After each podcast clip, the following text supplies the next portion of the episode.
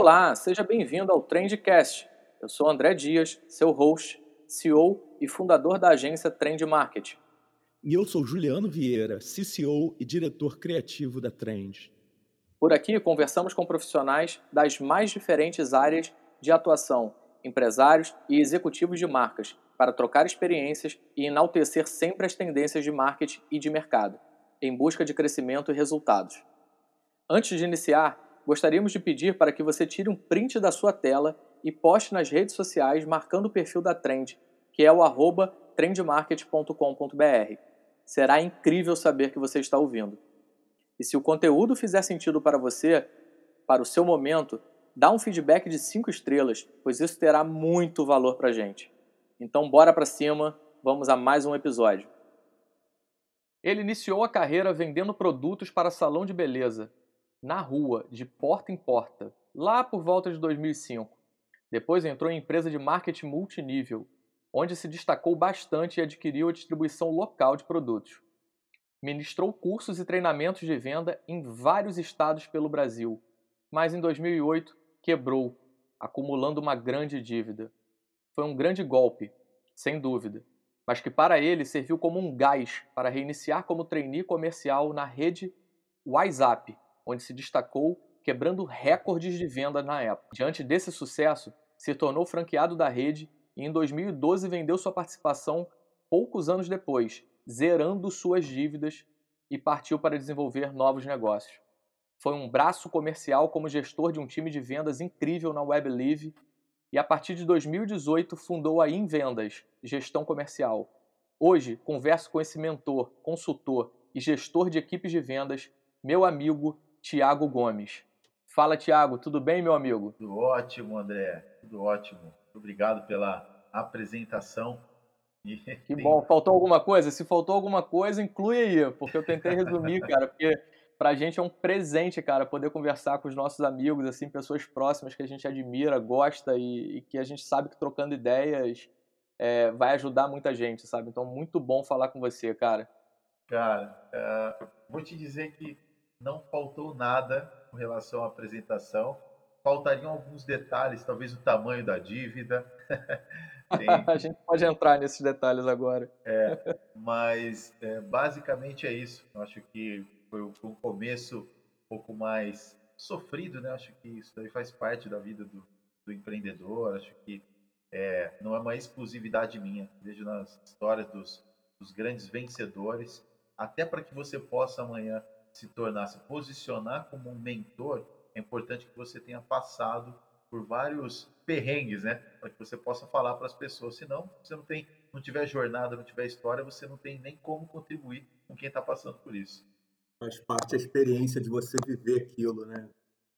Exato, exatamente. E eu vejo também, André, Juliano, que quando a gente, é, quando você passa por uma, cara, uma dificuldade, por uma crise, por um problema, você tem duas opções, né? Ou você vai sucumbir àquilo. A gente está no momento de uma crise agora. Tem muita gente que está aproveitando a crise para quebrar. Não é que ele está quebrando, ele está aproveitando a crise para quebrar. Ele está aproveitando um argumento cômodo, confortável, para ele utilizar isso para dizer que ele quebrou. Então você uma justificativa, quebrou. né? Cara? É, você, tá, tem, você tem uma justificativa que é muito plausível, né? Teve um terremoto e por isso não tem como eu tocar a minha vida. Cara, tem outros que estão tocando a vida, inclusive seu vizinho. Seu vizinho está tocando a vida. Tem gente, inclusive, que está vendendo máquina para limpar terreno depois do terremoto. Então cabe a você ver que caminho que você quer ir. Que não dá para você dar desculpa e dar resultado, ou uma coisa ou outra. Caramba, é isso aí. Mas conta pra gente, cara, como é que foi esse, esse início seu ali? Que você ia de porta em porta, vendia produto. É, eu acho bacana isso, porque a gente está falando de uma venda, né, cara, da venda um a um, né? A gente é defensor voraz da venda um a um. É, mesmo trabalhando com digital, mesmo trabalhando com escala, a gente acredita muito na venda um a um. Você sabe que a gente tem lida muito com isso, com venda via WhatsApp, e a gente fala sempre disso também. É, como que é isso? Assim, como que, que era lá atrás do Tiago de porta em porta? O que, que você traz dessa época? Como, você fazia? Como isso, como isso agregou para sua vida hoje, para sua formação hoje, Tiago? Legal. Cara, quando eu comecei, na verdade, um tio meu, ele trabalhava com uma distribuição de produtos de linha de tratamento salão de beleza. Então, ele, cara, num churrasco, batendo papo com a família, com o pessoal, ele chegou e disse assim: você tem uma comunicação diferente, as pessoas conectam com você. Já pensou em trabalhar com vendas?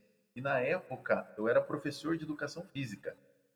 E quando ele me disse isso, eu pensei falei, poxa, não, mas eu gostaria de experimentar, de tentar, queria entender como é que é. Isso foi lá em 2005. E nesse momento eu fui visitar meu tio, fui ter essa oportunidade. Acontece que o que meu tio queria que eu fizesse era algo que eu, para mim, vendas era eu visitar o cliente, explicar sobre o produto e vender. Não, eu tinha que introduzir o produto no mercado. Então, basicamente, eu tinha que bater em todos os salões de cabeleireiro para falar de uma marca importada que poucas pessoas conheciam e para marcar com eles uma apresentação. Cara, e no começo eu, eu não era tão bem recebido, porque eu não sabia o que falar para as pessoas. Até que chegou Caramba. um dia meu tio falou assim: venda não é você sair falando do seu produto, venda é você se conectar com a pessoa, você fazer amizade com a pessoa, tomar um café com a pessoa. E aí pronto. Falei, agora está resolvido. Exato. Relacionamento, né, Thiago? Relacionamento. Só que eu, na época, com meus é, 23 anos, eu entendi um pouco diferente. Eu entendi a questão do relacionamento. Só que eu me perdia na questão da comunicação, porque eu falava com as pessoas, me relacionava, tomei muito café, chegava dia de tomar 10 cafés durante o dia, chegava em casa não conseguia dormir direito. E aí, durante esse tempo, só que eu não conseguia dar a sequência, não tinha um processo de venda. Eu tinha assim um relacionamento, as pessoas gostavam de mim, cara, mas se perdia. Daqui a pouco a gente falava de família, falava de futebol, falava de um monte de outras coisas, mas eu me perdia e eu não me sentia à vontade para vender. Eu tinha vergonha de vender. Tinha, tinha um pouco também, tinha um pouco de ansiedade, tinha. Thiago, e, e o comprometimento ali de a preocupação de ter que vender por uma pela necessidade, a necessidade, tipo, tá latente e você, caramba, gerava aquela ansiedade, aquele com certo certeza. desconforto. Porque eu, eu, eu falo isso porque eu me identifico muito com o que você está falando. E eu lembro que quando eu atuava com vendas lá atrás também, moleque, eu tinha exatamente isso. Esse friozinho na barriga de falar, cara, eu preciso vender, eu preciso vender, porque eu preciso do resultado, eu preciso da grana e tal. Exato. E é engraçado que quando depois que a gente amadurece, né, cara, parece clichê falar isso, mas depois que a gente cria uma casca, eu falo o seguinte, eu falo, cara, eu posso sentar hoje com qualquer pessoa, tá precisando da maior grana do mundo, mas eu vou conversar com maior tranquilidade, cara, como se Exato. tá tudo normal, sabe? Tá tudo tudo em paz. É, tem muito isso, não tem, Thiago? Tem, tem, com certeza. Inclusive, eu tinha vergonha, eu tinha vergonha. Como não, na verdade, o que acontece? Como eu não tinha esse preparo, eu não é que eu tinha vergonha de vender, mas como eu não sabia exatamente um processo, como é que eu fazia, eu sabia que eu ia ter que me relacionar com a pessoa, daí a pouco eu falava do meu produto e oferecia. Só que eu ficava muito perdido ali dentro daquele, daquele, daquela conversa, daquele bate-papo e não ia de fato pro, pro, pros afinais, né? Não ia direto para a questão do produto. E é o que aconteceu muitas vezes comigo. Eu ia até um salão de cabeleireiro, chegava na frente do salão de cabeleireiro, principalmente os salões mais bonitos, aquele que tem aquela fachada tudo de vidro e tal e eu voltava. Eu desistia de fazer a venda. Eu chegava lá na frente, parava o carro na frente, eu nem carro não tinha, eu usava um carro da minha ex-esposa, um Ford K preto. Caramba! Cara, tinha um carro. teve um dia, teve um dia, só abrindo um parênteses aqui, eu parei o carro no, na frente da empresa que pegava os produtos, e aí o. Cara, o carro tava vazando. O carro tava vazando, enfim, tava com as goteiras lá. E aí uma pessoa veio para mim, falou um senhor, ele falou assim, cara, acho que seu carro deve estar tá com algum vazamento ali, alguma coisa. Vai dar uma olhada ali, acho que é importante você olhar. Aí ele perguntou assim para mim, é água ou é óleo que está vazando? Eu fui ali, dei uma olhada embaixo do carro. Falei assim, cara, tem, tem uma poça de água e uma de óleo. Olha, na dúvida, vamos, vamos manter as duas. Porque, pô, é. não, tá vazando. Já que vai ter que arrumar.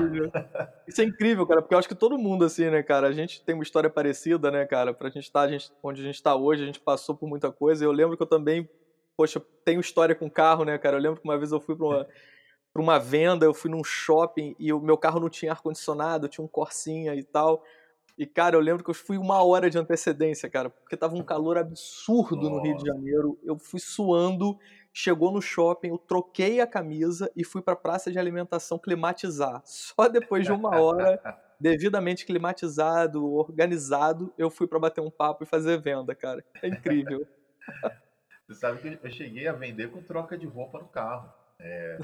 Nossa, é incrível. Eu, eu andava a pé na rua, então muitas vezes você tinha que utilizar uma roupa de manhã, almoço, troca de roupa e outra roupa de tarde. E, cara, aquelas, aquelas dicas de vendedor de rua. Só quem trabalhou vendendo na rua de porta em porta, tá? Não é vendendo na rua, só atendendo a, a, ao cliente, a uma base. Não tirando pedido, não, é indo para cima, né?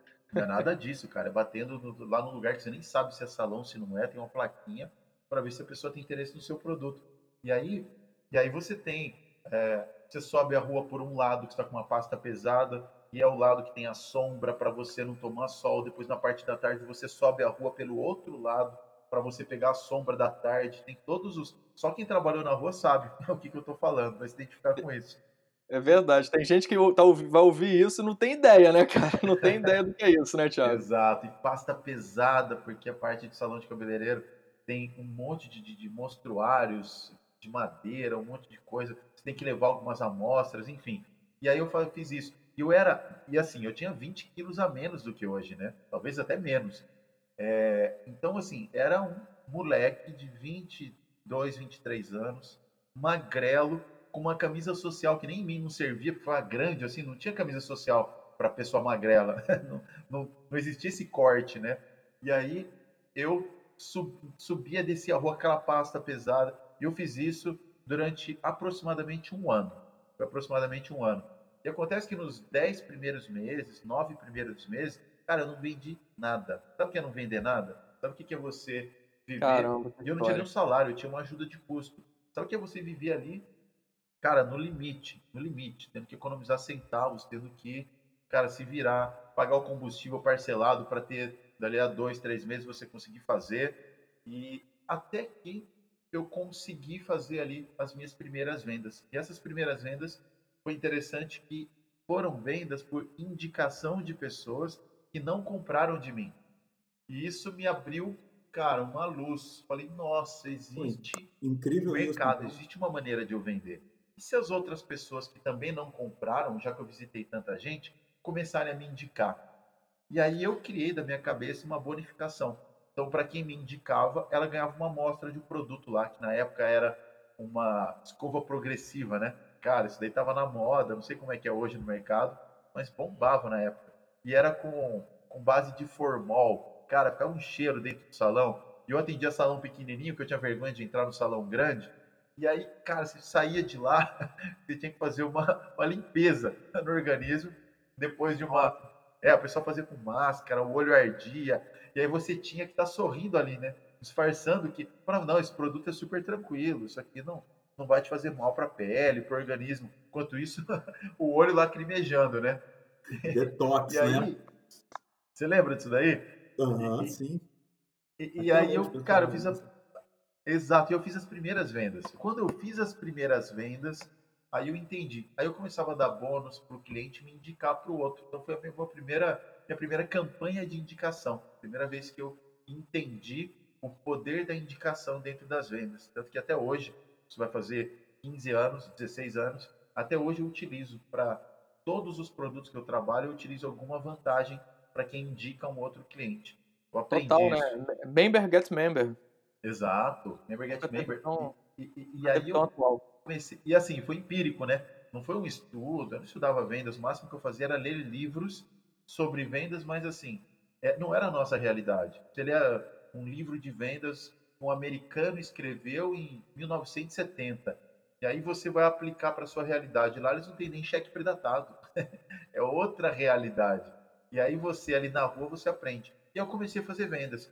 Quando eu comecei a fazer vendas, teve uma oportunidade de eu trabalhar com uma empresa de marketing multinível. Isso foi 2008, 2007, 2000, é, 2000, foi 2006 para 2007. Em 2008 eu já tinha um destaque na empresa já.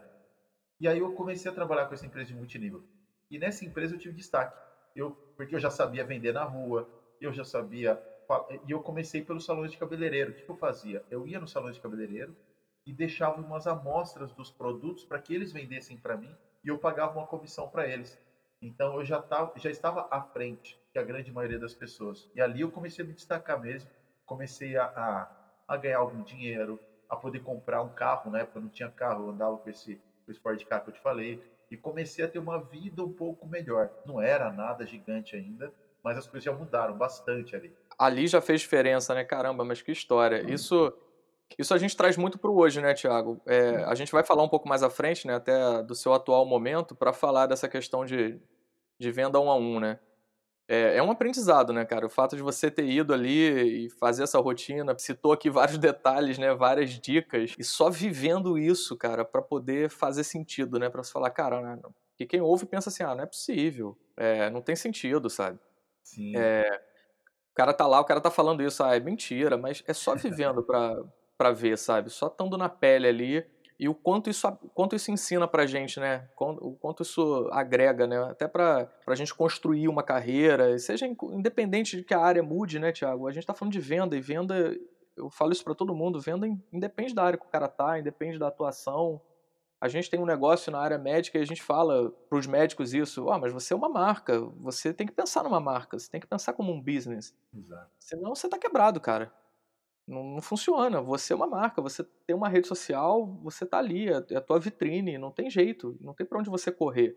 Tem gente que tem dificuldade de, de, de, lidar com isso, né, Tiago? Sim, com certeza. Inclusive eu tinha bastante dificuldade e eu, para mim é muito clara essa questão de que muitas vezes o profissional da área da saúde mesmo, médico, dentista, é, ele tem o interesse de alavancar a carreira dele, multiplicar os ganhos dele, talvez parar de atender uh, o convênio, diminuir talvez um pouco o plantão. Só que quando ele tem que fazer um curso, ao invés de ele entender a importância das vendas, ao invés de ele procurar, dele buscar algo nesse sentido, às vezes ele faz outra especialização e mais uma e mais outra. Enquanto isso, tem outras pessoas que talvez não tenham a mesma bagagem que ele, não tenham o mesmo o mesmo know-how, só que estão vendendo muito mais. Então, se você não entender independente da sua carreira, independente do que você faz hoje. Se você não entender que a sua carreira é um negócio, que você é uma marca e que as possibilidades de rede social podem te alavancar, diferente do que acontecia há 30, 40 anos atrás, em que um diretor de empresa tinha que ser indicado por alguém, em que a pessoa que estava embaixo ficava embaixo, quem está em cima ficava em cima. Hoje é diferente. Hoje você vê pessoas que saem do zero, do zero absoluto, e chegam onde elas querem, de acordo com o esforço delas. A gente tem vários exemplos. Então, se você olha para esse modelo, para esse momento, e não aproveita, e não te toca essa questão, é porque você se contentou com uma vida medíocre, com uma vida onde você vai estar sempre ali é, contando a moeda, onde talvez seu filho quer comer, quer fazer uma viagem mais bacana, quer estudar numa escola melhor, e você não possa proporcionar. Então, cabe a você tomar essa decisão.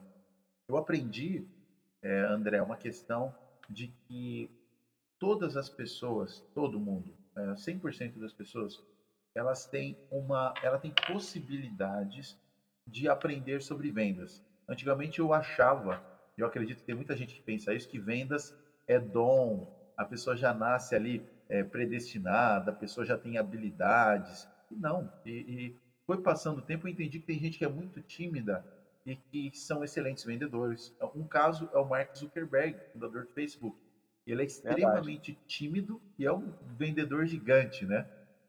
Então a gente tem essa, a, essa visão de que hoje é possível.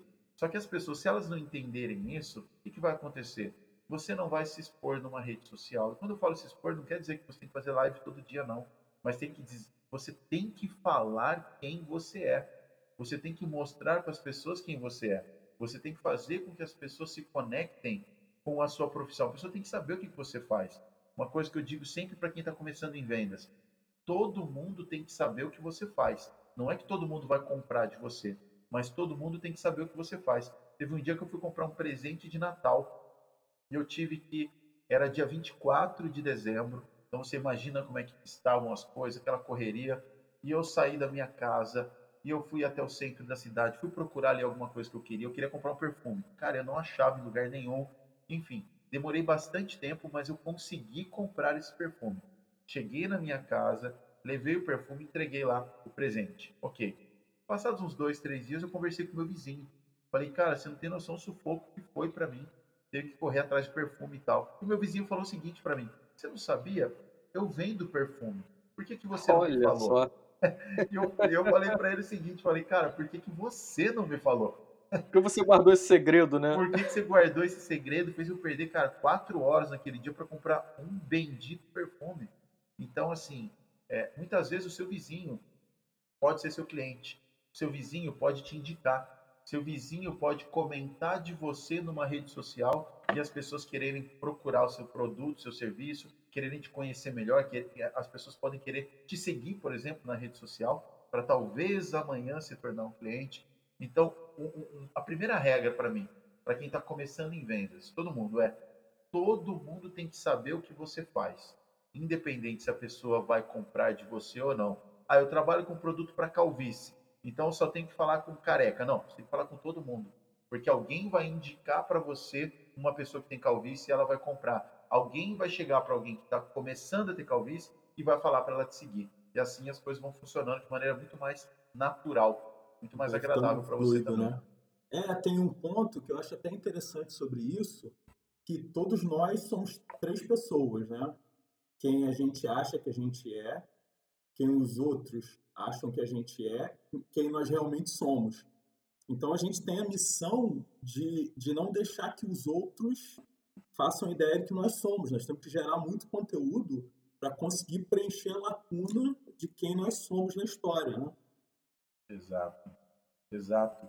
Até porque, Juliano, é, não basta ser, né? Tem que parecer. Não basta você, é, poxa, eu sou um excelente médico. Cara, ninguém sabe. Eu sou um excelente vendedor de perfumes. Eu sou, cara, quando eu atendo alguém, nossa, eu faço atendimento que a pessoa só falta bater palma. Legal. Mas quem que você atende? É uma pessoa a cada semana? Uma pessoa a cada três dias? Você pode atender 50. Eu prefiro atender 50 pessoas com 80% da qualidade do atendimento do que atender uma com 100%. Você precisa produzir, você precisa gerar isso, né? Sensacional essa, essa movimentação, né, Tiago? Sim.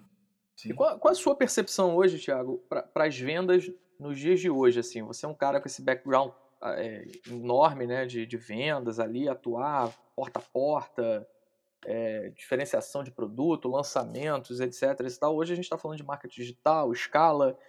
Como é a sua percepção comparando as vendas nos dias de hoje para as vendas lá atrás, de quando o Thiago ia de porta em porta, ia no cliente?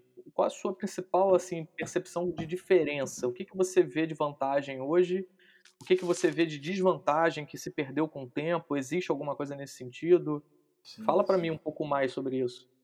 Cara, a primeira coisa é o seguinte: vendas, elas são momentos em que você consegue transformar a emoção do seu cliente do lado de lá e até de quem não é seu cliente. Então, venda, você pode falar de um produto, pode falar de uma empresa, pode falar de um serviço, ou você pode contar uma história, você pode fazer, você pode ilustrar algo para que aquela pessoa entenda, para que ela consiga captar algo do lado de lá. Vou dar um exemplo bem prático aqui para vocês. Em, na antiga Pérsia, existia um, um sultão, um rei, é, na época, que era o rei Shariar. E o que, que o rei fazia? O rei ele foi traído pela esposa dele com um dos funcionários, uma pessoa que trabalhava para ele. E naquele momento ele mandou matar, assassinar tanto o homem que, que teve a relação com a esposa dele, quanto a esposa mandou matar os dois. E daquele dia em diante ele tomou uma decisão. Ele falou o seguinte: nunca mais na minha vida eu serei traído por uma mulher. E o que, que ele fez? Nos outros três anos seguintes, ele se casava com uma mulher durante o dia, e aí ele tinha noite de núpcias com ela durante a noite, pela manhã ele mandava o carrasco matar ela. Então, todos os dias ele se casava com uma mulher e pela manhã ela era morta. E assim foi durante três anos.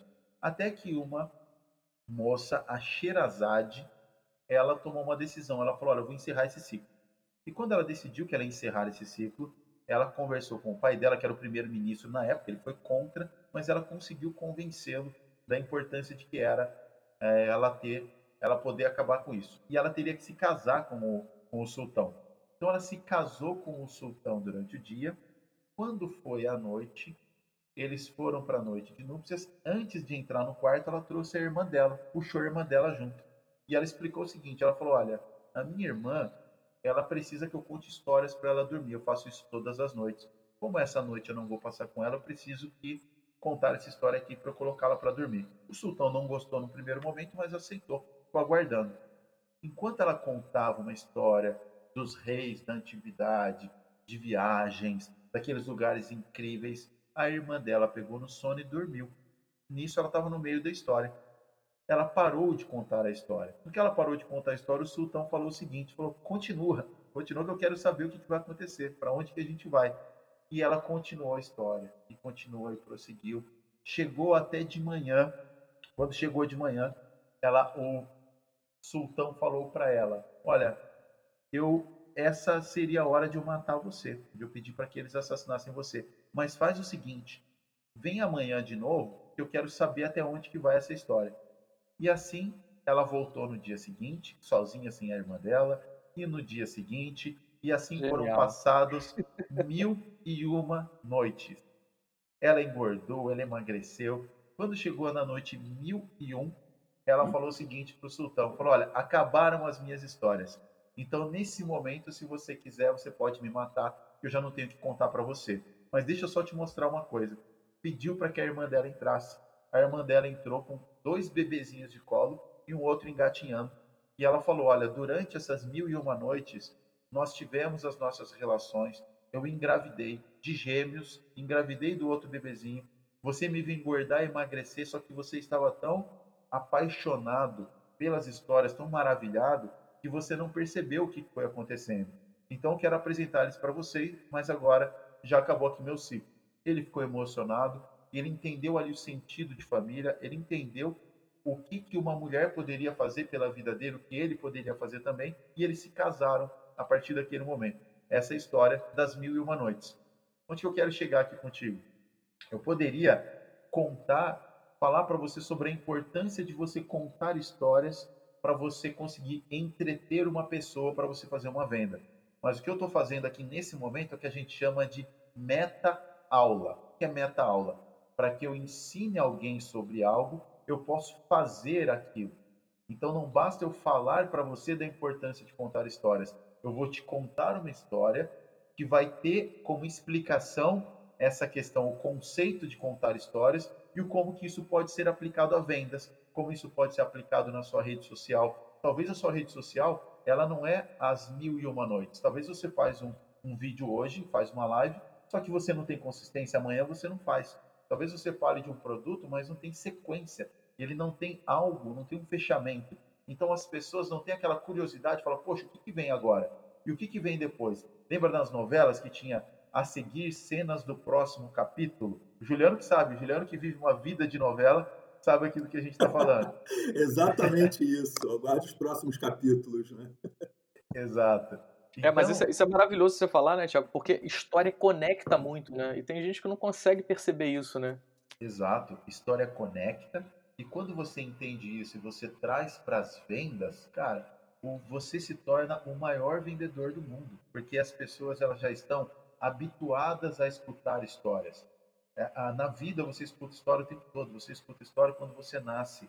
A minha esposa está grávida, logo a gente vai ter o bebê, vai escutar história todo dia. É para dormir, é para explicar alguma coisa, é para falar de um bichinho, é para falar de um desenho. A Bíblia são histórias, né? A Bíblia ela é uma, uma grande história que é contada para ensinar uma série de conceitos, uma série de elementos por metáforas. Então, quando você traz uma metáfora, você faz com que o cliente, o ouvinte, a pessoa que está ali te dando atenção, ela não tenha filtros. Quando você fala de vendas, a pessoa tem filtro. Ela fala, opa, lá vem ele me vender de novo.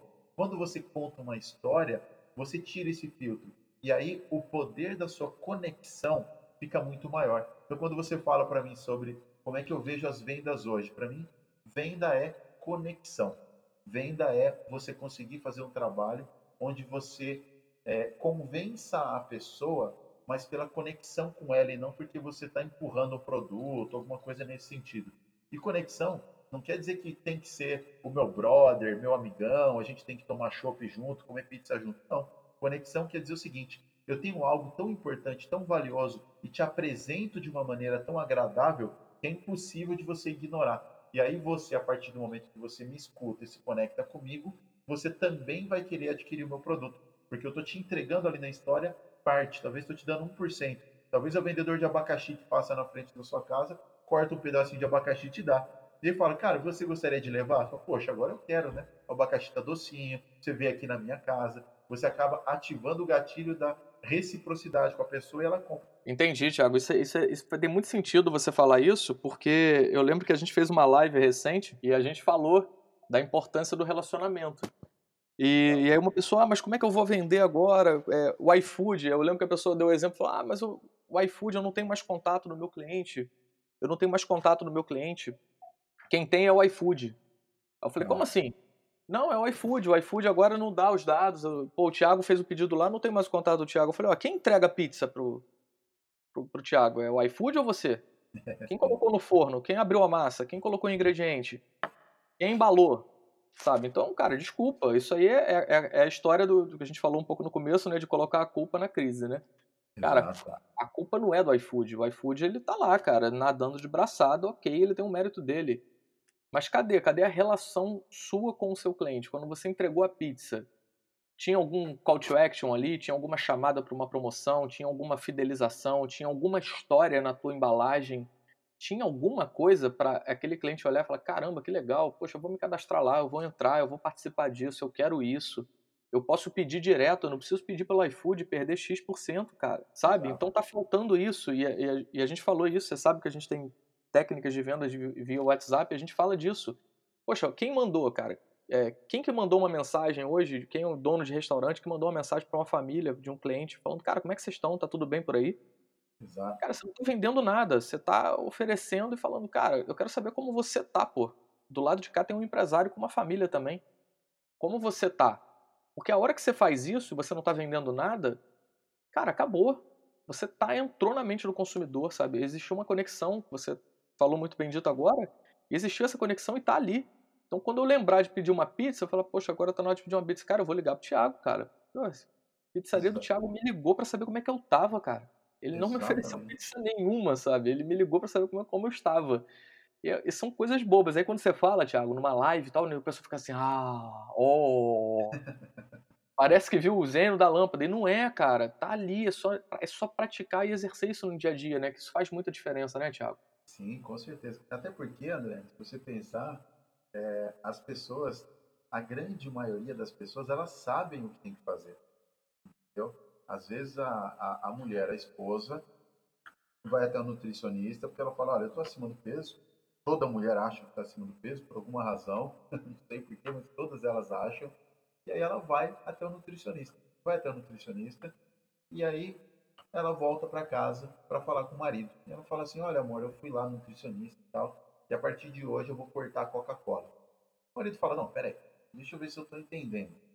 Você saiu de casa hoje cedo, foi até lá no, no centro da cidade, foi ao nutricionista, pagou 300 reais para ele falar para você que você não tem que tomar Coca-Cola. É isso mesmo? Deixa eu ver se eu estou entendendo. Ela fala assim: é, é, eu sei que eu não tenho que tomar, só que agora eu tomei uma decisão. Agora eu entendi, agora eu vou fazer. Às vezes as pessoas, elas ficam esperando que alguém fique falando para ela o que ela tem que fazer, sendo que ela já sabe o que ela tem que fazer. Tem muita gente que sabe que tem que fazer conteúdo para gerar engajamento com as pessoas na rede social. Só que o que acontece? Essa, essa esposa, ela fica um dia sem tomar Coca-Cola, ela fica um final de semana sem tomar Coca-Cola. O grande problema dela e é o que faz com que ela não tenha resultados sólidos, é que ela não tem consistência ao longo do tempo. Então as pessoas sabem que tem que fazer conteúdo, só que ela faz uma vez. Faz uma live, faz post durante uma semana, faz ali uma organização e depois ela já volta ao estado anterior, que é o estado dela que é deixa tocar, depois eu faço, vamos ver. Se você não entender que a sua rede social ela é a principal vitrine que você tem hoje, tanto pessoal quanto profissional, cara, o mercado vai te engolir. Simplesmente o mercado vai te engolir. É, e é interessante isso também, que eu acredito que seja um ranço, né? de, enfim, a gente tem mais ou menos a mesma idade, né, que a gente não vai tocar nesse assunto, mas das gerações anteriores a essas. Por quê? Antigamente, uma, vamos colocar uma banda lançava um clipe, investia muito dinheiro, eu lembro que os clipes do Michael Jackson eram um investimento absurdo, e aquilo dali durava bastante tempo, bem diferente de hoje, que se a pessoa não estiver lançando todo dia alguma coisa relacionada ao conteúdo dela, mesmo que seja o mesmo assunto, mas se, se ela tenha várias maneiras de falar, se ela não fizer isso, ela vai morrer ali. Foi o que você falou, ela vai ficar esquecida. Né? Então, o pessoal mais antigo acha que, ah, não, eu vou fazer um investimento, fazer um, um vídeo institucional de 15 segundos e vai ficar tudo bem, porque vai mudar tudo na minha história. E não é isso. A gente que vive o dia a dia das redes sociais sabe que é muito mais né? a história do que você falou de constância do que um grande tiro de canhão, né? Com certeza, com certeza, Juliano. Aliás, essa antigamente tinha essa questão do, do músico que, que estourava com uma música, né? Então a banda estourava com uma música, fazia uma música, essa música bombava, ela estava estourada. Cara, ficava durante cinco anos fazendo show. Depois também, se ela não se mantivesse, Aí ela caía no ostracismo, mas durante 3, 5 anos ela estava bombando ali. Verdade. E puxando outro ponto com você, Thiago, é, você trouxe para a gente muito da sua experiência, da sua história. E, e o você de hoje, né? o Thiago de hoje, o que diria para você de 10 anos atrás, ou um pouco mais, né? antes de começar essa, esse momento, quando estava passando por esse momento de dificuldade? Sim, Juliano, para o Thiago de 10 anos atrás, eu iria falar o seguinte para ele, cara, só permaneça vivo. só segura a onda. É, é, vão te ligar, vão te cobrar, vão te ameaçar, vão tomar seu carro, mas segura a onda porque as coisas vão dar certo. Isso é o que eu diria para o de 10 anos atrás. Agora, se fosse para o de 15 anos atrás, de 20 anos atrás, foi antes de estar no, no olho do furacão, eu diria o seguinte: é, primeiro, acredite, e não é acredite em você, não é clichê, não é, não é aquela questão de autoajuda, não, é acredite no seu potencial. Você pode o que você quiser, você pode o que você quiser. E, e 15 anos atrás eu acreditava nisso, mas de uma outra forma, era uma forma muito. É, é, muito, muito no, no, sentido da física quântica. É, não era uma forma tão prática, tá? Nada, nada contra a física quântica, mas é, eu achava, eu ia muito na questão da, da lei da atração e tal, e, e não era tão pragmático com relação ao meu trabalho, às minhas ações. Hoje eu enxergo de uma maneira muito objetiva as coisas. Então, cara, se eu faço assim, vai sair um resultado assado e acabou. Não tem muito o que ficar é, contando história. Então, é, é, eu sinto isso. Eu sinto que isso faz a diferença para mim. Então, acredite no seu potencial. Ano passado, eu lembro que eu estava no, no ônibus, naqueles ônibus. Eu estava em Paris com a minha esposa, a gente estava dentro de um ônibus, naquele ônibus turístico, né? O Big Bus, faz aquele tour. Estava fazendo um tour em Paris com a minha esposa. E aí, cara, eu sei que a gente está passando na frente da Torre Eiffel eu fiz um videozinho tal, tem até vou mandar para vocês aqui, até postar qualquer hora para contar essa história.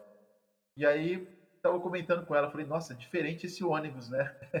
Já peguei muito ônibus na vida, mas não era com essa visão, não era com, com, com tudo isso que está em volta, não era com esse sentimento.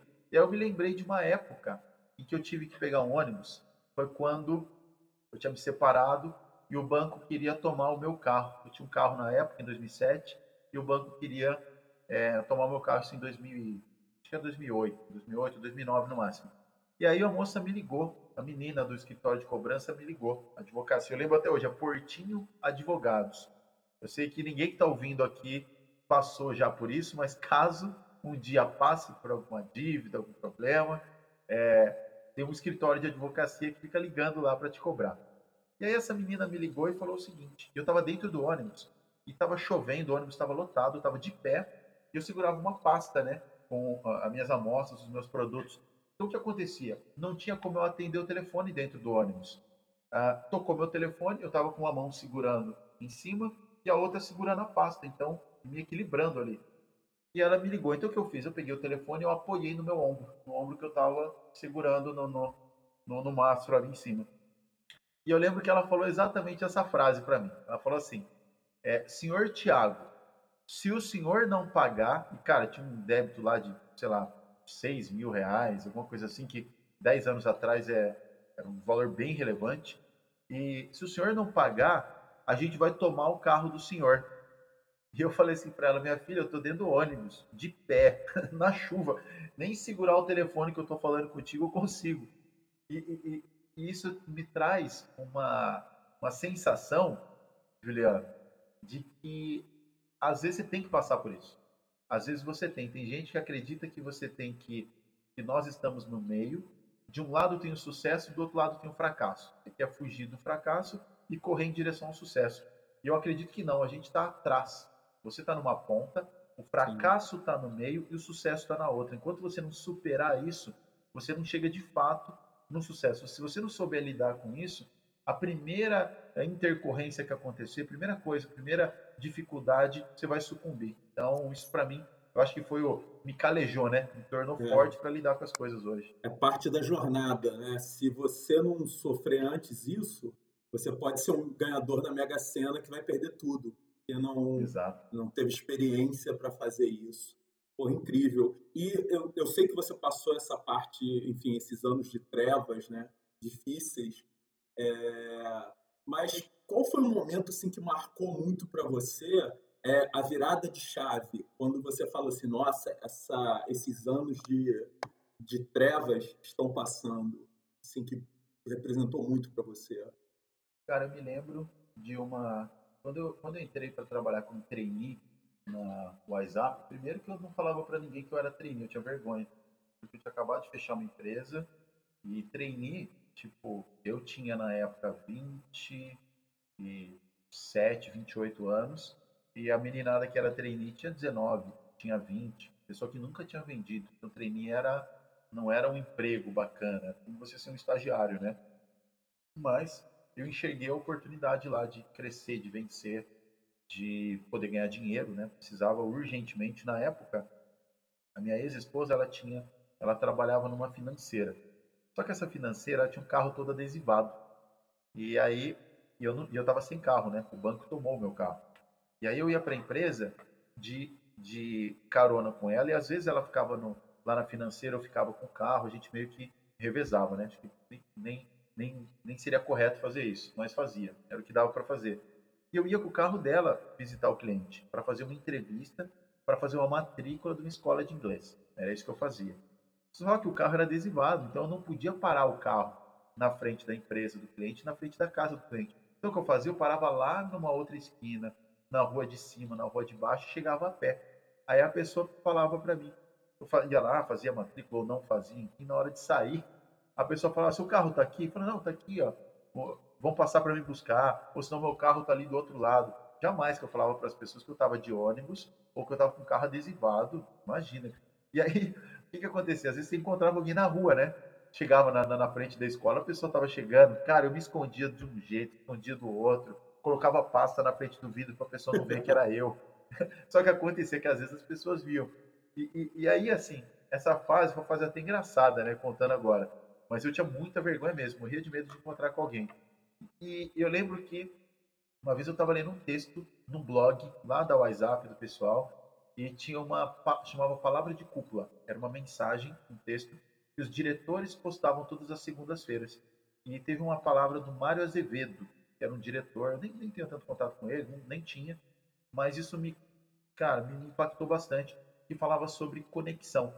Então ele falava o seguinte, é, não tem a ver com o seu produto, com o seu serviço, tem a ver com o nível de conexão que você consegue trazer dentro do seu relacionamento, dentro da sua venda. Serve para tudo. E nas vendas especificamente, depois que você se conecta com uma pessoa, ela passa a confiar em você. E se ela confia você tem algo positivo, algo de fato, que vai transformá-la, você vai fazer vendas. Cara, desse dia em diante, eu comecei a arrebentar em vendas. Eu chegava na porque a gente trabalhava de terno, né? De, de terno e gravata. Então eu chegava na casa das pessoas, cara, chegava na casa de uma pessoa às vezes super simples, tão simples, mas é, com, com, com terno e gravata você meio que desconectava. A pessoa ficava assistindo meio que uma palestra sua. E aí, desse dia em diante, não. Eu chegava na casa das pessoas, eu tirava o meu, meu, meu paletó, afrouxava a gravata. Se a pessoa me oferecesse eu queria tomar água, eu tomava. Cara, chegou a ter dito tomar cerveja junto com o cliente, fazendo a venda ali, ó, preenchendo o contrato, porque ele falou assim: você vai aceitar isso aqui. Eu falei, cara, eu vou. eu tô... é, sua época de candidato a vereador, então, né? Participava de todos os eventos, tudo que era popular, você estava lá dentro, né? Cara, era isso. E aí eu, cara, eu comecei a super me conectar com as pessoas. E aí eu comecei a ter muita indicação. E, eu, e como eu já tinha, já vinha de um, um processo que eu acreditava muito na, na indicação, e dentro da WhatsApp o processo de vendas era por meio de indicação, cara, eu comecei a arrebentar de vender. Eu já chegava na casa das pessoas, pessoal falando bem de mim, me convidando para as coisas. E, e, e, isso foi me gerando muito resultado. Mas esse resultado financeiro era para pagar dívida. Então, ainda eu não via, né? Eu não pegava o dinheiro na mão. Mas, e Thiago, você o que mais assim você aprendeu e você deixa de gancho para essa fase com essa grande marca, né, de ter trabalhado com a WhatsApp? É, você está falando aí dessa questão do member get member, né, das indicações, do valor disso tudo, do relacionamento. E o que mais assim você você aprendeu lidando com essa grande marca e vindo a se tornar aí por um tempo também um franqueador? Fala para gente um pouco sobre isso. Cara, aprendi muito sobre é, liderança, liderança, então foi principalmente na WhatsApp. No multinível, antes disso, eu já tinha tido experiência com grandes redes, grandes equipes, né? Cheguei a ter equipe 60, 70 pessoas, mas só que não era um contato tão direto, que a pessoa, uma trabalhava numa região, outra na outra, você tinha ali os seus sublíderes, né? Os subgerentes, no caso. E na WhatsApp, não. Eu tinha uma equipe eu tinha que contratar o cara, treinar, colocar ele dentro do meu carro, ir fazer as visitas, ensinar ele o que está certo, o que está errado, passar várias vergonhas alheias, porque você achava que o cara ia falar bem ali, se comunicar legal. Cara, passei por cada situação constrangedora e tudo certo. Vou embora. Pra você ter uma ideia, eu tive um, eu tive um trainee lá em Piracicaba que era padre, esse trainee. E, cara, e você imagina. E aí eu tinha aqui as primeiras entrevistas, ele me acompanha para aprender como é que faz, depois eu tenho que acompanhá-lo para poder orientar. E era, cara, era praticamente uma missa. ele falando do curso de inglês, cara. Muito bom. É, e aí, cara, o que, que acontecia? É, ele ficava ali, cara, fazendo praticamente uma missa ali com a pessoa, dando sermão, explicando sobre um monte de coisas. E assim, uh, as primeiras matrículas que eu fui com ele, fechou várias. Porque era o pessoal que frequentava a igreja, que conhecia ele e tal. Passou disso, acabou. Porque ele não tinha preparo para falar daquilo lá. Mas o que, que eu aprendi? Aprendi que uh, liderar a pessoa não tem a ver com técnica. A técnica é uma das partes, mas tem a ver com você inspirá-la a fazer algo que muitas vezes ela não se sente capaz de fazer.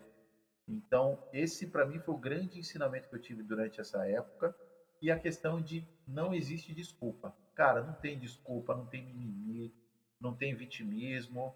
Se você fracassou, você quebrou, a culpa é sua. Se você não vendeu, a culpa é sua. Se você não tem resultado, a culpa é sua e acabou. Enquanto você não tiver essa autorresponsabilidade, você não vai crescer, não vai vencer. Isso eu aprendi com os diretores da Wise Up. Cara, o cara descia bordoada mesmo em reunião. Muitas é, coisas que seriam proibidas hoje, assim, ficaria preso hoje, fizesse o que fazia. Nas, é, para você ter uma ideia, a gente tinha um café da manhã, funcionava assim. Quando você batia a meta, a, a, a equipe, né, a unidade, tinha um café da manhã lá com o diretor, diretoria. E aí tinha o pessoal que bateu meta individual e tinha o pessoal que não bateu a meta individual. O que, que acontecia? A pessoa que não bateu a meta tinha que servir o café para quem bateu. Só que, cara, era um bullying gigantesco. Era assim, ó, é, enche lá o copo de iogurte do Thiago. A pessoa vinha e enchia. O, o diretor tomava o copo e falava, enche de novo que tá vazio. Entendeu? Parecia trote de faculdade, cara. E isso todas as quartas-feiras a gente tinha reunião e uma vez por mês tinha esse café na época. Então, é, é, era algo que hoje talvez não fosse tão bacana pela sociedade, pela maneira como a gente vive hoje, essa, essa a visão é um pouco diferente, as pessoas têm um pouco mais de milindre também com muita coisa, mas para mim, cara, foi uma escola gigantesca nesse sentido de não dar desculpas, de saber que eu gero meu resultado e acabou.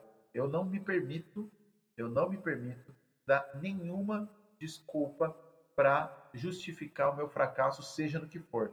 Seja porque eu estou acima do peso, seja porque eu não consegui ganhar o dinheiro que eu tinha que ganhar, seja porque minha filha talvez não estivesse estudando na melhor escola que ela pode estudar. Não tem desculpa. Isso é minha responsabilidade e acabou. Inclusive as pessoas que também é, vivem em função da minha produtividade. Falo da, da minha mãe, falo da vida que eu tenho com a minha esposa, falo do, do bebezinho que vai nascer. É, não tem isso. Ele vai ter que estudar na melhor escola, vai ter que ter condições de viajar, de estudar e acabou. E de praticar atividade física, porque eu tenho que gerar isso para ele. E no dia em que eu é, perder essa essência, cara, aí as coisas vão para baixo. Então, meu desafio é estar tá sempre mantendo isso. Eu aprendi isso lá na WhatsApp. Sempre em alta, né? Muito sempre bom, alta. Thiago. Thiago, e agora, hoje, cara, falando da, da em vendas, assim, como, como funciona e como atua e o seu papel na, na, na em vendas hoje? Fala pra gente um pouco. Legal. Uh, então, em vendas a gente fundou no início do ano passado. Eu, é um trabalho que eu já fazia, né? Eu já desenvolvi. Então, quando eu trabalhava lá no iBelieve, no OitPace, é um trabalho bem parecido com o que eu fazia, que é a gestão de equipes de venda. Então, quando eu fundei em vendas, era para eu trabalhar com terceirizando de equipes de vendas. Igual tem empresas que terceirizam uh, call center, por exemplo, para alguém fazer ali venda, cobrança, televendas. Eu tenho a minha equipe de vendas, as minhas equipes que fazem esse tipo de trabalho. Então, quando surgiu era para isso. Uh, mas o que a gente percebeu? Que a necessidade das, das empresas em geral não é só de ter alguém que venda o produto delas, mas de ter alguém que treine, que dê uma consultoria sobre o processo e treine a equipe deles de vendas. Porque às vezes você tem uma equipe de vendas que é muito boa, mas você não consegue extrair o melhor deles. Você tem ali leões estão sendo liderados por uma ovelha. E aí acaba que o negócio não, não vai, não deslancha, né? Então a gente faz um, a gente começou o trabalho com as equipes e aí depois eu comecei a entrar bastante na parte de consultorias e mentorias. Então eu tenho clientes, eu visito, alguns clientes são presenciais, a grande maioria é online. A gente tem as reuniões e a gente estrutura, a gente faz o alinhamento da estratégia dele de vendas.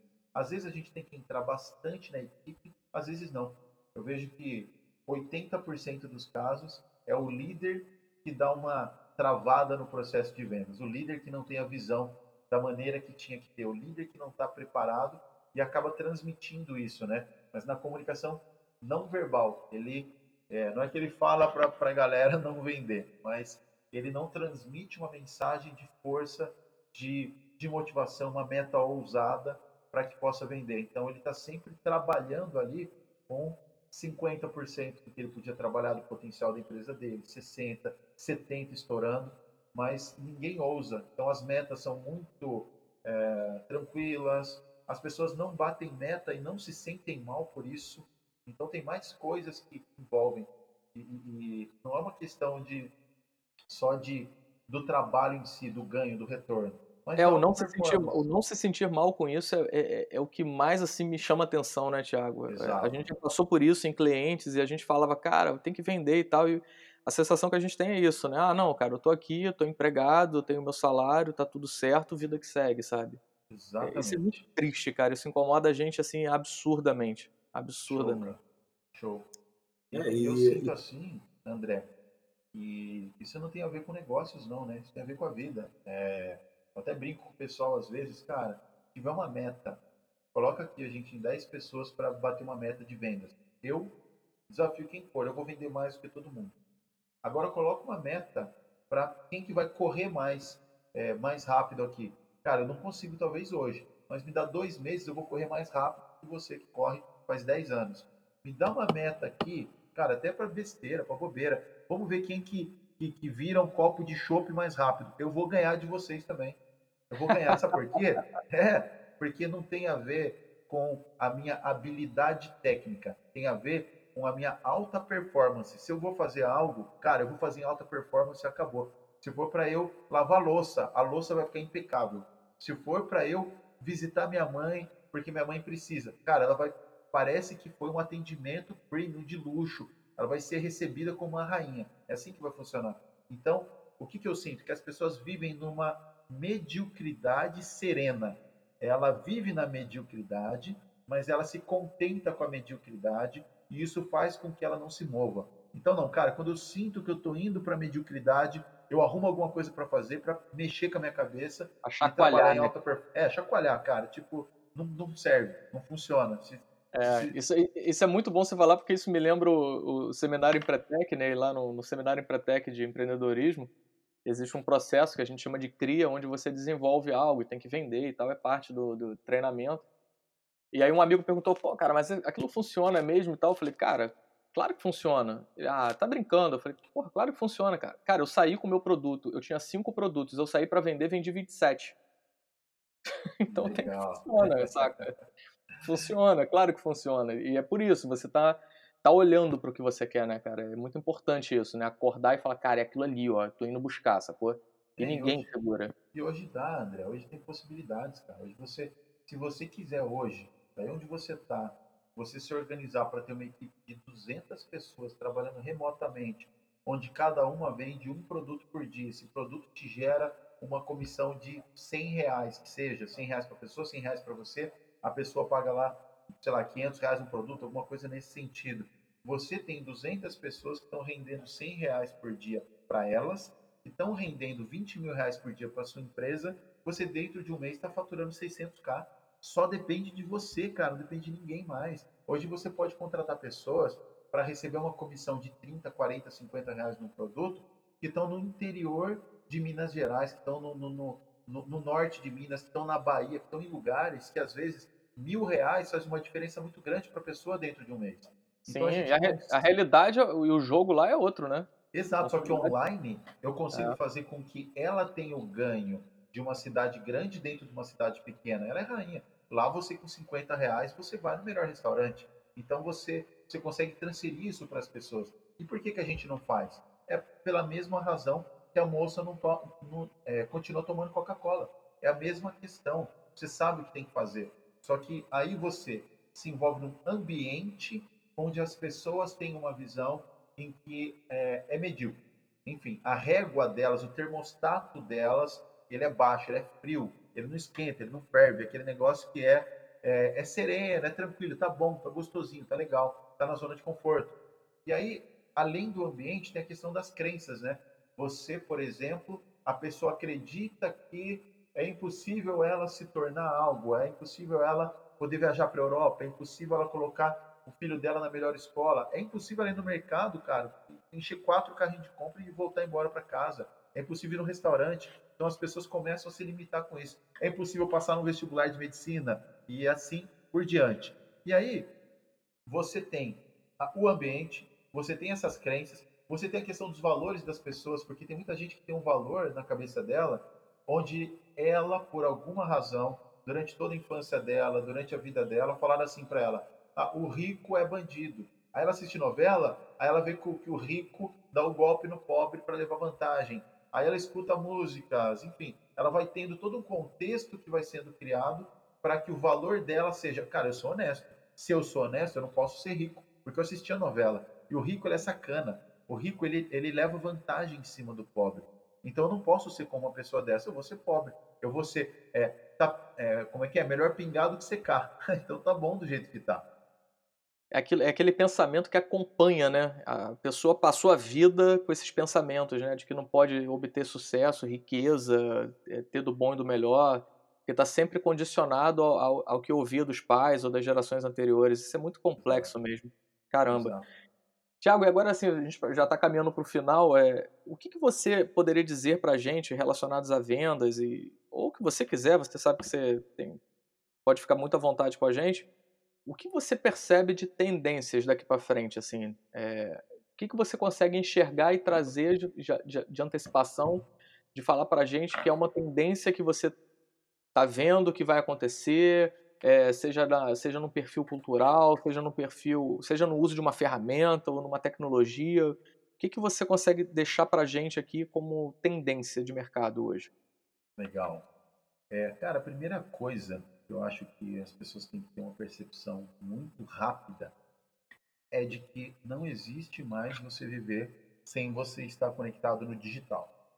Seja para vendas, seja para a sua vida pessoal, seja para os seus processos de consumo das coisas, para você adquirir as coisas, até para você vender.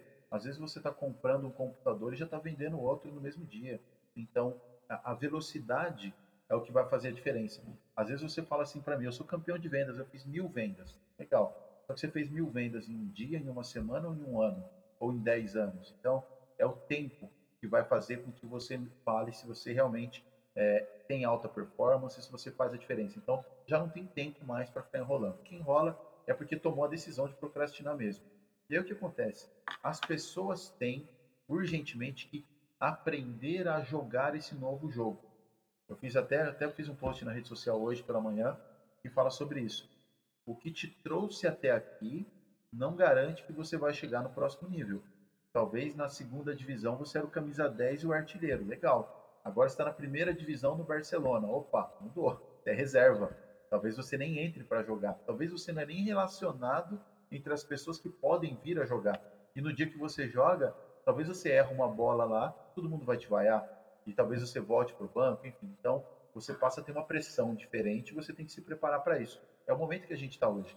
Então, você talvez é o camisa 10 da seleção brasileira, do seu time, enfim, de onde for, dentro da sua realidade. Agora a gente está indo para outra realidade. Você tem que ter a humildade de entender que você vai ter que sentar de novo na cadeira, vai ter que estudar novamente. Às vezes a pessoa está de cabeça branca aí e vai ter que estudar sim, vai ter que aprender, vai ter que ter essa essa, essa não, não é só a questão de humildade, mas é a inteligência, principalmente de aprender com quem está fazendo.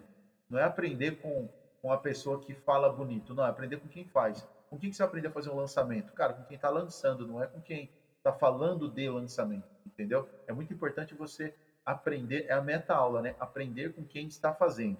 E aí, quando você entende isso, você vai ver que não é sobre likes, não é sobre curtidas, é sobre autenticidade.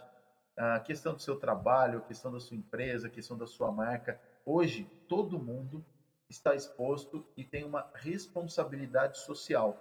Você vê em eh, Big Brother, você vê em programas de TV, você vê influenciadores que falam coisas que não é de fato o que eles vivem. A pessoa vende alguma coisa para você, mas de fato não é o que ela vive. Eu acredito que quando a gente fala a palavra, o termo influenciador, é, você é muito mais influenciador do que aquela moça fitness que está lá para vender produto que ela nem usa. Ela não influencia nada, ela vende para você muitas vezes algo que ela não usa. Exatamente, essa falta de conexão né, entre verdade e, e business também. Tem gente que não, não, percebe, é claro que tem muita gente que segue essas pessoas e se deixa influenciar, literalmente. Sim. Mas tem muita gente que sabe, cara, que isso ali tá nítido, né? Que não, não tem fluidez né, naquele processo. Claro. Aquele produto não tem conexão nenhuma com aquela rotina, com aquela, com aquela pessoa e, e, não gera essa, essa ligação, né? A gente tem, tem muito cuidado, a gente já atuou muito com influenciador, com ações, a gente sempre ponderou muito isso de de falar, cara, tem que ser uma coisa muito natural, tem que ter conexão, sabe? Não, é, não, pode, não, é, não é pela grana. A grana vai vir e ela é consequência da ação, mas a ação tem que ser muito bem pensada para que seja uma coisa ver, de verdade, assim, né? Exato dentro, exato. dentro de uma realidade, né? Eu fiz, eu fiz um, um curso, né? E o, o, a pessoa ali, o facilitador, o administrador, ele falou o seguinte: eu achei, cara, gravado isso na minha cabeça. Ele falou assim: você acha que a Xuxa está com 60 anos, com aquela pele que parece que tem 30, usando hidratante Monange. Acredita nisso? Genial, é verdade. Então, é, chega um momento em que você começa a desconfiar de algumas coisas, né? E, e, e o que eu acredito que seja fundamental, principalmente hoje, muitas redes sociais, muitas plataformas, muitas maneiras de se trabalhar, mas principalmente hoje, o Instagram e o WhatsApp. Você tem que estudar Instagram, você tem que estudar WhatsApp. Quando eu falo estudar, não é fazer curso, não. É aprender com quem está fazendo, é ver o que as pessoas fazem. Cara, como é que uma pessoa faz uma live e tem bastante engajamento? Opa, então acho que é legal eu, no começo da live, eu fazer isso. Talvez eu perguntar, talvez eu falar para a pessoa printar a tela e depois me marcar lá, escrever alguma frase, alguma coisa. Então, beleza, deixa eu ver se faz sentido ir por esse lado.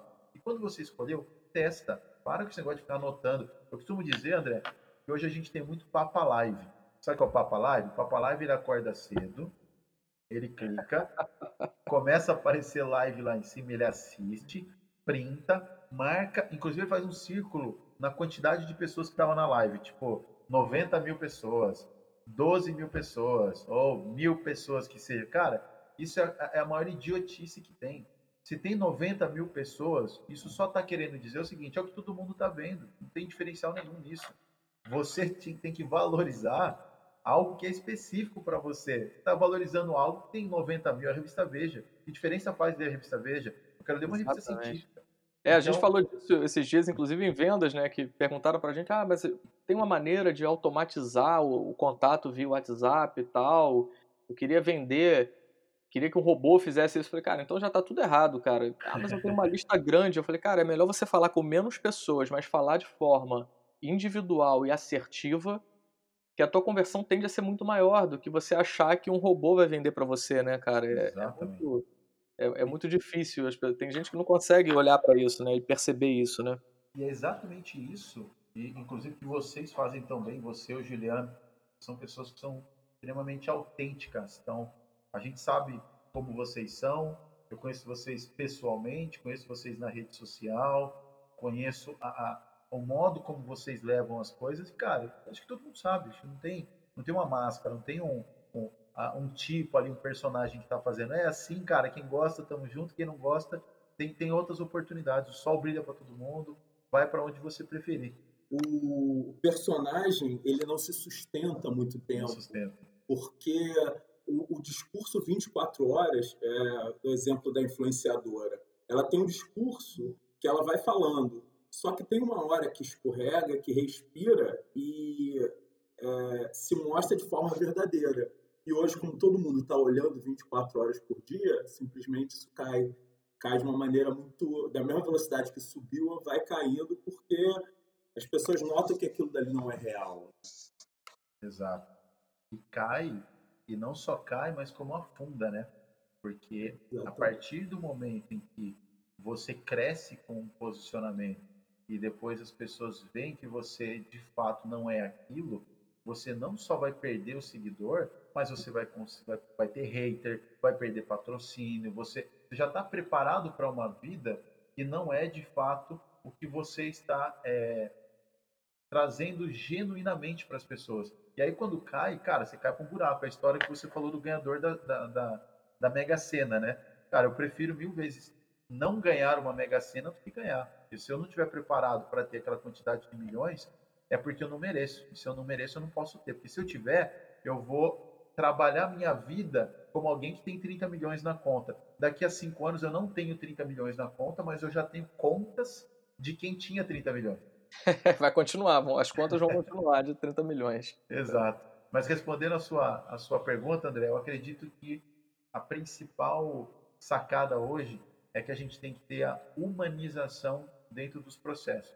Cara, mesmo na automação, a sua automação tem que ser de uma maneira leve, a sua rede social tem que, ser de uma forma leve. Acabou aquele negócio de eu só compro é, se for um senhor grisalho de terno batendo na minha porta. Isso não existe mais, cara. Hoje tem menino de 18 anos que está ganhando centenas de milhares de reais como afiliado na casa dele. Menino de 15 anos fazendo isso, vendendo para outros países. O menino estudou um pouquinho lá de espanhol, está vendendo para a Espanha recebendo em euro. É, quando a nossa moeda está fraca, está forte lá. Exatamente. Genial. Então, eu acredito muito nisso. Então, é, é, o que, que eu vejo? Que já não tem mais aquela questão só do o que você vende, o que você faz, mas a questão do porquê você faz. A causa, o porquê, o que vem por trás de uma marca, de uma empresa, de um posicionamento diz muito. O posicionamento das empresas, por exemplo, agora na crise no coronavírus, cara, diz muito sobre as empresas. Quem que está ali te, te orientando, quem está te ouvindo, quem está ali fazendo uma ação social e quem está mandando a turma para a rua, mandando o funcionário embora e dizendo que não está acontecendo nada. Isso diz muito. Foi feita uma pesquisa sobre o sentimento das pessoas com relação às publicações. E o Madeiro, cara, deram um tiro no pé. Não sei se vocês chegaram a acompanhar. Sim, sim, claro. O pessoal deu um tiro no pé, falou que podia sair, que não ia acontecer nada, que talvez que as pessoas iam morrer sim, mas que isso não podia parar a economia e começou a ter muitas menções negativas, chegou a ter 95% de menções neutras ou negativas, enquanto outras empresas como Outback doou ovos de Páscoa para ovos de Páscoa para pequenos comércios. Foi genial. E os caras é. cresceram, bombaram, você vê pelo número de seguidores, pelas citações.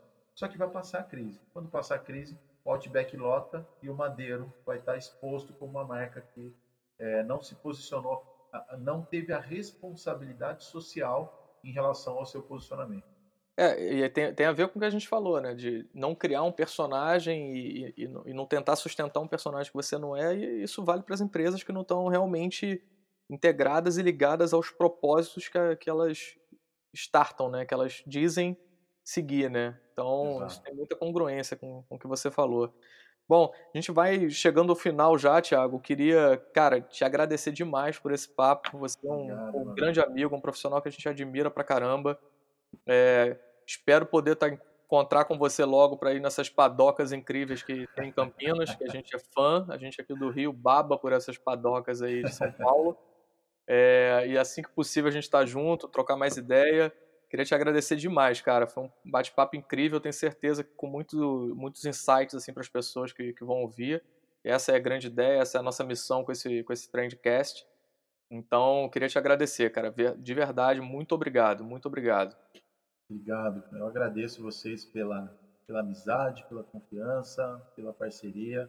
Está abrindo esse espaço aqui também para a gente poder contribuir né, com as pessoas, trazer um pouco do que é, funcionou para a gente e do que não funcionou também. Acredito que é, às vezes pode ser até mais importante mostrar para as pessoas a, a, verdade por trás do palco, né? O bastidor, o que, que acontece. Exatamente. A, a lição, né, do que o povo que não conhece seu passado está fadado a repetir o erro, né?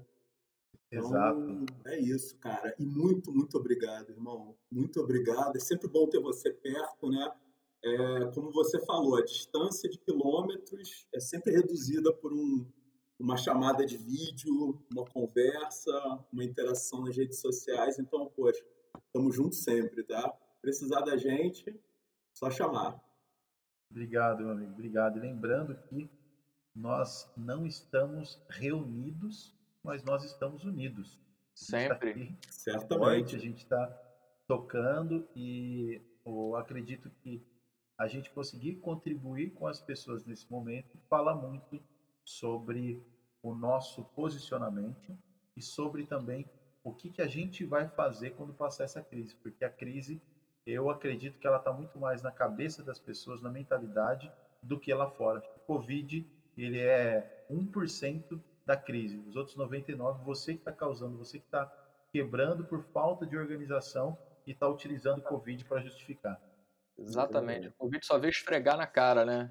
o que você estava querendo ver, o que você estava tentando não ver. Exato. É, concordo com você. Então, beleza, Tiago. Muito obrigado, cara. Forte abraço. Obrigado, meus queridos. Grande abraço.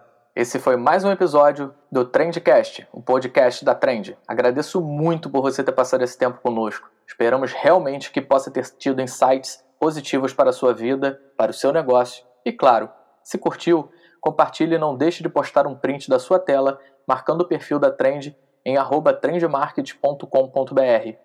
Um abraço e até a próxima.